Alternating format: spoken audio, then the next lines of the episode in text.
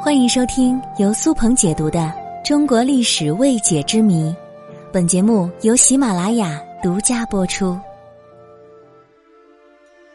诸葛亮的《出师表》，想必大家都曾读过。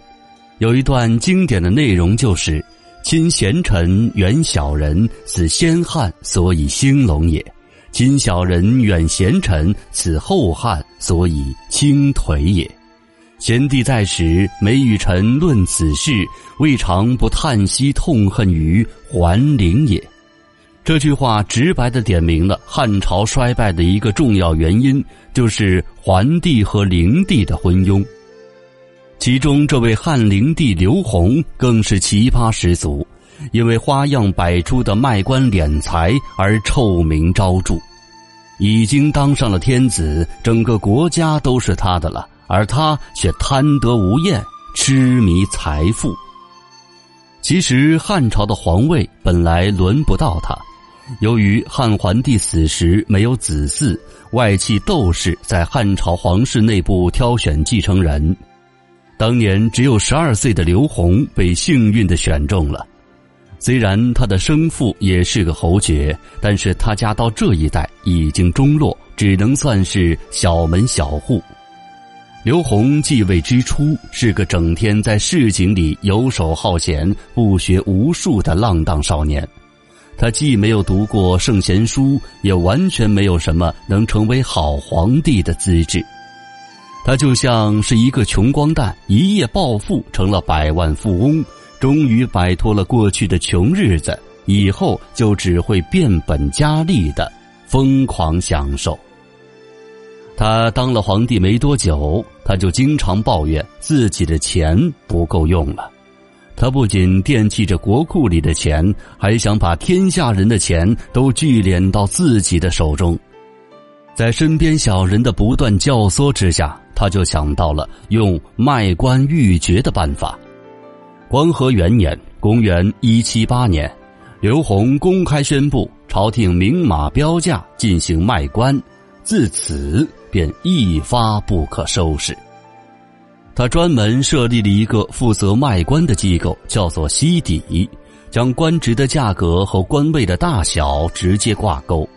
年俸禄二百担的官位标价二百万钱，年俸禄四百担的官位就标价四百万钱，以此类推。汉灵帝刘宏还很会看菜下饭。来买官的人越是富有，他们的价格就越高。为了保证手里的官位循环产生价值，能一直给自己赚钱，他还规定所有的官职都是定期轮换。比如三公这种大官，任期只有一年。那些花了大价钱买官的人，到了第二年就得卸任。如果想继续当，那就得再交钱。许多正直有良知的臣子不断的劝谏汉灵帝，可是他不仅不听，还把他们都打入了大牢。到了后来，官员甚至在上任和升迁的时候，也要一次交够官位标价的三分之一的钱，这几乎是当官二十五年以上的合法收入。在这种情况之下，清官无论如何是交不出这么多钱的。如果不同流合污，就只能被迫弃官；而贪官平日里贪的钱越多，就越能当上大官，就更加为所欲为的搜刮民脂民膏。河北有一个叫司马直的人，一向有廉洁的名声。他被任命为巨鹿太守之后，朝廷让他交三百万的当官钱，他交不出钱，又不愿意剥削当地的百姓。所以他愤然选择了服毒自杀。其实，在我国的历史上，统治阶级靠出卖官职来收集财富，也不一定是坏事。像战国时期商鞅变法的秦国，就通过这种方式充实了国库，并且把大量的财政投入到国家建设、扩充军队当中，秦国也越来越强大。后来统一了六国，可是汉灵帝刘宏却是把钱全都用于自己挥霍享乐了，这可是有天壤之别的。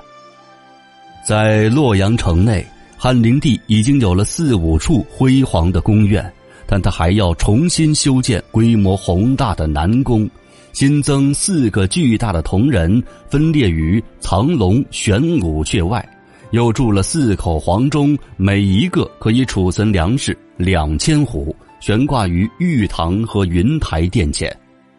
为了满足这些穷奢极欲。他在洛阳城南大肆圈地，使肥沃的土地得不到耕种，老百姓的田园也被迫毁弃。